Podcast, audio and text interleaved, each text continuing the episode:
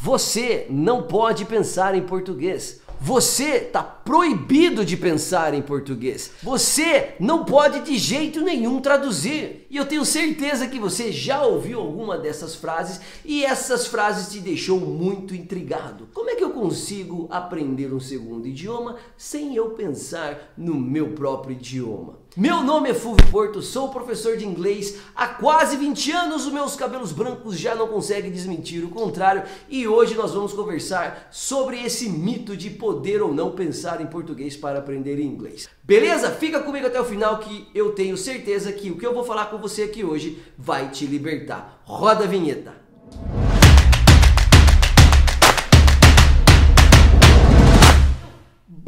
Então! Eu tenho certeza que em algum momento, durante os seus estudos, durante as suas pesquisas, você se deparou com frases assim. E eu vou tirar da sua cabeça, vou te libertar e vou mostrar, vou provar para você que é possível sim você aprender o segundo idioma a partir do seu próprio idioma.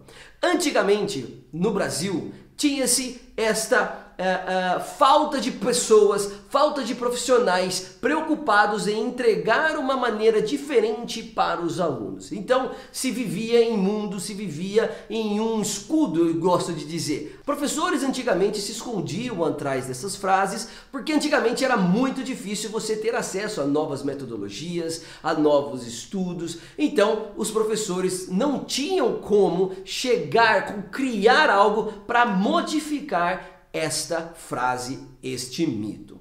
E eu, ao longo dos meus 19 anos, venho em busca e graças a Deus já ajudei aí milhares de pessoas ao redor do mundo todo a se tornarem bilíngues a partir do português, sem aquela neurose, sem aquela doideira de que não pode pensar em português. E ao longo desses anos eu venho estudando, eu venho aplicando tudo aquilo que eu venho aprendendo para que os meus alunos, para que as pessoas que me seguem nas redes sociais entendam que é possível sim. E como que isso pode acontecer? Primeira coisa, quando nós aprendemos, não somos só nós, tá? Todo mundo, independente da nacionalidade, que esteja aprendendo um segundo idioma, parte do primeiro idioma. O nome já diz, segundo idioma. Nós estamos aprendendo o inglês como um segundo idioma. Então, todos os portugueses, os brasileiros, os italianos, os franceses, espanhóis e por aí vai, começam a criar as suas frases a partir do português. E aí que entra aquele detalhe do professor criar as situações, do professor criar conteúdo para que o aluno consiga fazer esse processo de tradução cada vez mais rápido. Eu sou professor de inglês e traduzo, porém, quando eu falo inglês, dá a impressão de que eu não estou traduzindo. Por quê? Porque eu faço isso 24 horas por dia. Eu trabalho com inglês. Aliás, eu te convido a me seguir lá no Instagram, vou deixar o link aqui na descrição, onde eu crio conteúdos todos os dias lá nos meus stories e no feed. Então, como eu tenho essa, esse contato com o inglês diariamente, é muito mais fácil, o meu processo de tradução está muito mais aguçado. Então, ao invés de eu chegar para o aluno e falar para o aluno, olha, você não pode pensar em português, você não pode traduzir, né? Eu crio situações, eu crio conteúdo para que ele consiga criar confiança para que esse processo fique cada vez mais automatizado. Esta é a, a, lógica da coisa. O que é o que eu vejo nas redes sociais é simplesmente as pessoas pegarem métodos completamente antigos, obsoletos e jogarem na nova tecnologia, dizendo para o aluno que ele não pode pensar em português, jogando toda a responsabilidade para o aluno. É a mesma coisa você ir fazer uma dieta, vai no nutricionista e o nutricionista diz para você você. Você não pode comer carboidrato. Tá bom, eu vou comer o quê?